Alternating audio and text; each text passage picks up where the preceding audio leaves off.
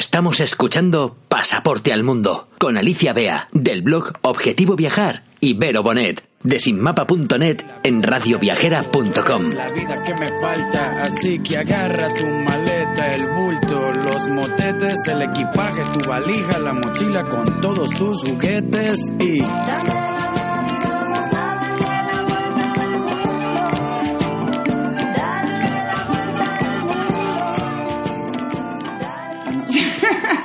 Pues nada, vamos a arrancar con los carnavales internacionales por si os podéis pegar una de estas escapadas fuera del país.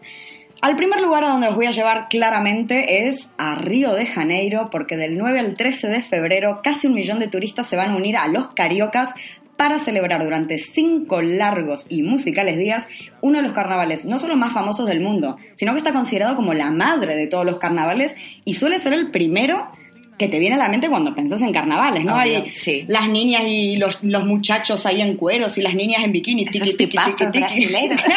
moviendo ahí el tujes, como decimos en Argentina. Pues resulta que en Brasil el carnaval eh, ayuda a mantener vivas las costumbres y la memoria histórica, ¿no? Y los orígenes de los brasileros, porque digamos que estas raíces se hunden hasta la época colonial, porque se mezclaron, por un lado, las influencias occidentales del carnaval eh, romano con la música y los bailes de los esclavos africanos de Bahía. Entonces, este carnaval se va a desarrollar en torno a las escuelas de samba que durante todo el año se preparan para desfilar cinco días mágicos en el Zambódromo, que es lo que todo el mundo reconoce de, de- El del, templo. del carnaval, claro, es el gran templo de, de Brasil. Este Zambódromo tiene capacidad para 72.000 personas. Imagínate toda esa gente bailando, cantando. Eso tiene que ser locura máxima. Fiesta total. Y es en el Zambódromo, además, donde se realizan. Bueno, hay cuatro desfiles que se hacen que están divididos por ligas, ¿no? Entonces, primero pasan las carrozas que son la creme de la creme, después pasan las carrozas que se le llaman el Champions Parade, están las escuelas de segunda liga, las infantiles y demás. Pero bueno, el Zambódromo es una fiesta durante esos cinco días y los precios suelen rondar los 100 euros al día en lo que yo le llamo el gallinero, ¿no? Que son las gradas de cemento que no se le asignan asientos. A partir de ahí para arriba, bueno, podéis conseguir eh, asientos especiales y demás. Pero bueno, reservad esos 100 eurillos por día si os vais a ir para ahí. Pero lo bueno del carnaval es que no se cierne únicamente al zambódromo. Porque las calles enteras de Río están de fiesta durante esos días, hay música, danza en cada esquina y todo esto es gratis. Entonces, si no queréis pagar para entrar al zambódromo, el carnaval callejero también está lleno de diversión y descontrol, porque es la verdad. Claro. Si queréis más información del programa de la u- de- del, del Carnaval de Río, la web oficial es www.rio-carnival.net. Carnival escrito con I, latina. Muy Y bien. bueno, desde aquí, desde Río de Janeiro, desde el desenfreno, la locura, la explosión de todo, nos vamos, ¿A dónde? nos vamos a Italia. Oh. Nos vamos a ir, sí, al Carnaval de Venecia, que este año se celebra del 3 al 13 de febrero, aquí dura más, dura 10 días. Y se dice de este carnaval que es uno de los más elegantes y glamurosos del mundo y quizá tenga que ver un poco por la indumentaria que utilizan, ¿no? Porque son eh, disfraces recargados, ¿no? Que emulan un poco la, ro- la- la ropa de la época del siglo XVII veneciano, usan todas esas pelucas adornadas y además, por supuesto, las máscaras, ¿no? Porque las máscaras son el icono, ¿no? De, de los carnavales en Venecia. Em, pero bueno, además de, de todo esto, más allá de la indumentaria, de que la gente usa, el marco en el que se hace el carnaval es idílico, porque tienes los canales, las góndolas, esos edificios históricos, la Plaza San Marcos, o sea, es que la verdad que es Una una, maravilla. Una maravilla. Sí.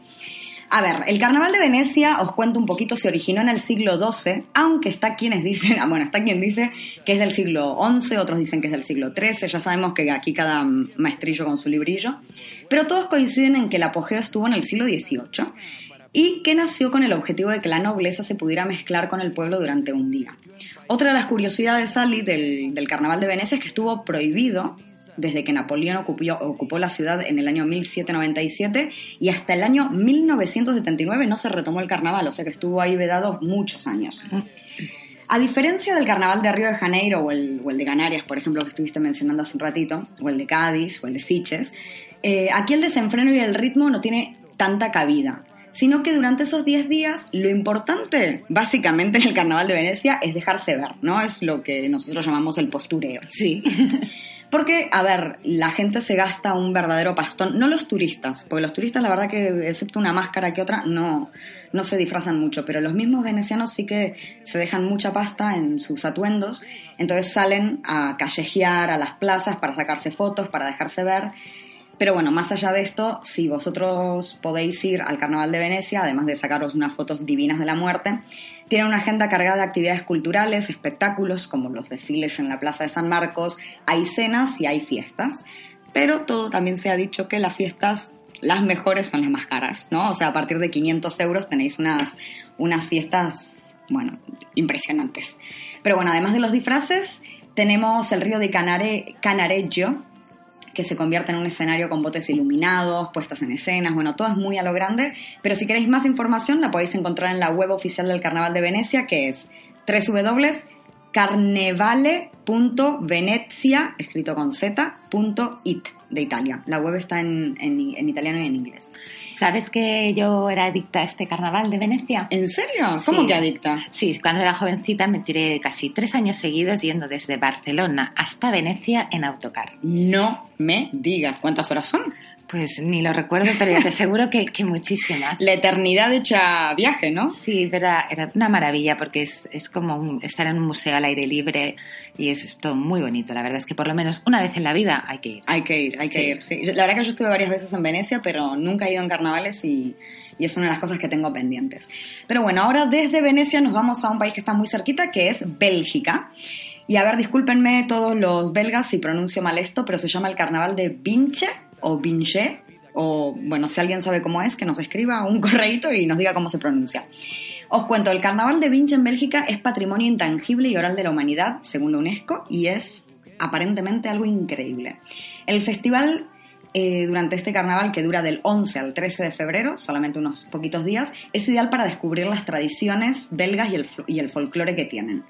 Cada año la gente local, a quien también llaman gilies o gilies o, Guilds. o guilds, no sé pronunciarlo, discúlpenme una vez más, pues toman las calles con sus tambores, con sus violas, usan máscaras y, nada, salen ahí a hacer un poco de ruido, a cantar, tiran confeti por las calles y nada, también es todo un festival impresionante con música, trajes especiales. El martes de carnaval es el día clave para ellos que le llaman Mardi Gras, que la gente se levanta a las 4 de la mañana y las calles se llenan de, de arlequines, payasos, A las cuatro de la mañana. Sí, yo no Tremendo entiendo. madrugón, ¿no? Ah, que sí, yo creo que me uniría a la fiesta a partir de las 10 y después de dos o tres cafés, pero bueno, sí que, que, que aparentemente es un festival que vale la pena ir a ver, un, carnaval diferente. Si queréis más información, en la web la tenéis en holandés, en francés y en inglés. Y la página es www.carnavaldevinche.be. Y bueno, y con esto y un bizcocho, os dejamos con un poquito más de música y volvemos para la sección de consejos viajeros. sentir encima de mis muslos el clima de tus nalgas frías, llegar al tope de la sierra, abrazarme con las nubes, sumergirme bajo el agua y ver cómo las burbujas suben y Dame